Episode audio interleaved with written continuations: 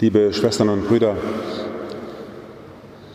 wenn ich draußen im Innenhof manchmal stehe, dann treffe ich Menschen und es kommt gar nicht so selten vor, dass die Leute dann zu mir sagen, ja, Bruder Paulus, eigentlich gehöre ich ja hier nicht zu den Frauen, aber ich komme halt nach hierhin, aber eigentlich gehöre ich nicht dazu. Und ich pflege dann zu antworten, ja, dann gehören Sie ja zu Liebfrauen, denn zu Liebfrauen gehören alle, die nicht zu Liebfrauen gehören. Das ist ja geradezu das Wesentliche von Liebfrauen, dass Menschen aus allen Richtungen nach hierhin kommen. Dieses Gefühl, wohin gehöre ich, die Frage, wohin gehöre ich, begleitet den Menschen ein Leben lang. Wohin gehöre ich? In Frankfurt, eine Stadt mit Menschen aus ganz vielen Nationen, Gehöre ich in diese Stadt? Bin ich ein Zugereister? Wann gehöre ich eigentlich hier hin? Wenn ich hier geboren wurde oder wenn ich zehn Jahre, 20, 30 hier gelebt habe, wohin gehöre ich? Und wenn Sie nach Hause fahren, wenn ich in meine Heimat fahre, ins Münsterland, nach Stadtlohn, sehe meine Pfarrkirche, dann denke ich, ja, da gehöre ich eigentlich hin, aber nee, da gehöre ich auch nicht mehr hin. Und wenn Sie nach Hause fahren, wo immer das ist, gehören Sie noch nach Hause, gehören Sie nach hierhin, wohin gehöre ich eigentlich? Und am Ende die ganz existenzielle Frage, gehöre ich eigentlich in diese Welt? Wenn man sich diese Welt so anguckt, kann mir diese Welt eine Heimat sein? Wohin gehöre ich? Der Apostel Paulus war so einer, der gut nach Frankfurt passt und gut zu jedem Menschen, der sich fragt, wohin gehöre ich. Von Geburt an Jude, römischer Staatsbürger, griechische Heimatwurzeln, Philosophie Griechenlands, das römische Recht und der Glaube Israels in einer Person. Also ein Mensch, der sich auch die ganze Zeit gefragt hat, wohin gehöre ich eigentlich? Der Römerbrief wird uns jetzt einige Sonntage lang begleiten. Der beschäftigt sich ganz tief mit dieser Frage, wohin gehöre ich? Denn Sie erinnern sich vielleicht aus der biblischen Geschichte, dass für die Apostel, von deren Berufung wir heute hören, dass die noch am Anfang ganz erfüllt waren von dem, was auch Jesus erfüllt hat. Er gehört zu Israel. Geht zu den verlorenen Söhnen des Hauses Israel, bitteschön. Geht nicht zu den Heiden, geht nicht zu den Samaritern. Kümmert euch bitte mal erstmal um unsere Leute. Dazu gehören wir. Und so sendet er auch diese Apostel aus. Und erst im Laufe seiner apostolischen Tätigkeit, die ja ganz kurz eigentlich war, wird er erfahren, dass seine Sendung eben nicht nur zu den eigenen Leuten führen soll die berühmte syrophönizische Frau, die ihn am Gewand berührt und dann geheilt wird. Und Jesus sagt, was kommst du zu mir? Du gehörst ja eigentlich gar nicht zu uns. Und dann sagt er ja, aber auch die Hunde fressen doch von dem, was vom Tisch runterfällt. Und dann wird doch für mich auch noch ein bisschen Heilung dran sein und drin sein.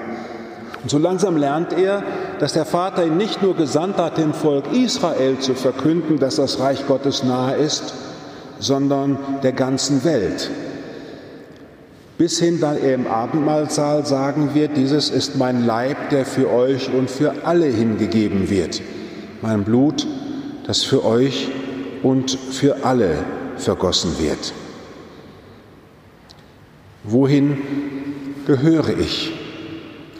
Menschen, die Jesus kennengelernt haben, wie der Apostel Paulus in seiner Berufung, Sie machen eine ganz tiefe Erkenntnis. Bei aller Wichtigkeit, dass ich zu Mama und Papa gehöre, dass ich zu meinem Partner gehöre, zu einer Familie gehöre, zu einer Ordensgemeinschaft gehöre, zur katholischen Kirche gehöre oder zu wem auch immer, bei allem, was wichtig ist, dass ich auch irdisch irgendwie die Erfahrung mache, dass mir Menschen vertraut sind. Darüber hinaus gibt es noch ein anderes zu jemandem gehören, dass nämlich ich zu Gott gehöre. Und dies ist nicht nur so ein Glaube, den wir sagen, sondern Christen sagen, davor steht noch etwas anderes. Davor steht, dass Gott zum Menschen gehört. Jesus ist von Gott gesandt worden, um der Welt zu verkünden, ich gehöre zum Menschen. Ich gehöre zum Menschen. Ja, Jesus war Jude, ja, aber er begreift langsam, dass er wirklich zu allen Menschen gesandt ist. Geht und verkündet allen Völkern und tauft sie im Namen des Vaters und des Sohnes und des Heiligen Geistes. Geht zu den Menschen und sagt ihnen, Gott gehört zu euch. Setzt dies an die erste Stelle. Gott wurde Mensch, um uns Menschen zu sagen, dass er ganz zu uns gehört und dass, wo immer wir ein Zuhause haben und gefunden haben, vielleicht auch verlassen haben, um ein neues zu finden, dass darin etwas anderes eine wirksame und wirkliche Mitte sein soll, dass Gott zu mir gehört und ich deswegen ganz zu ihm. Dass Gott sich ausstreckt zu jedem Menschen und jeden einlädt, zu seiner Familie zu werden, Grenzen von irdischer Heimat zu überschreiten, um ein neues Leben anzufangen, das feiern wir in der Taufe. In der Taufe wird unser irdisches Sein begraben in Christus, so sagen wir, damit wir auferstehen zu einem neuen Leben, zu einer neuen Zugehörigkeit und jetzt der deutschen Sprache sei Dank zu einem neuen Gehorsam. Denn das Wort gehören, darin steckt das Wort gehorchen. Zu einem neuen Gehorsam, dass wir nämlich unsere Ohren, unser Herz öffnen und sagen, die vielen Stimmen unseres Lebens, unserer Familie, unseres Landes, unserer Herkunft, unserer Geschichte, die uns erzählen, wer wir sind, die brauchen wir, klar. Aber dann muss noch ein vertieftes Hören kommen, das in all dem auf die Stimme Gottes hört, die immer neu mir zuruft, ich will, dass du lebst.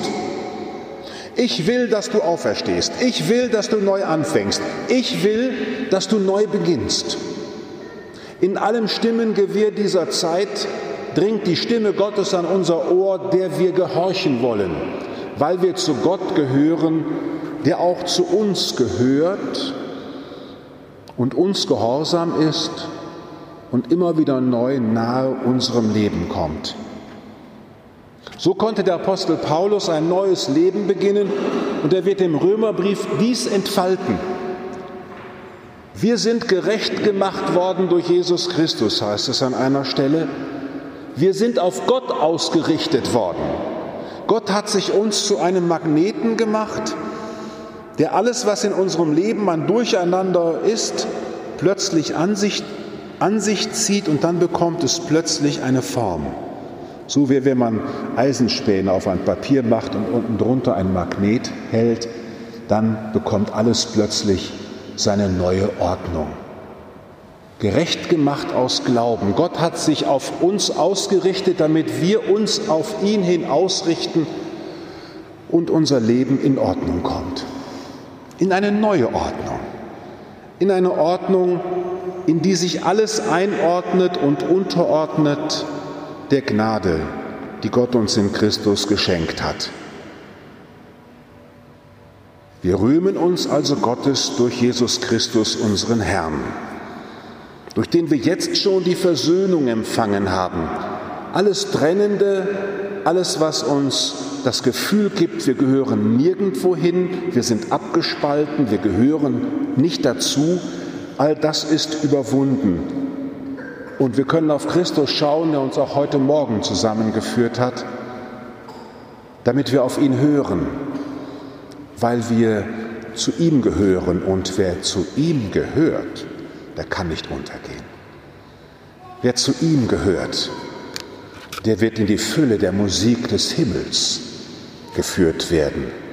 Dort werden uns dann sehen und hören vergehen, weil wir Christus selber schauen, unseren Herrn.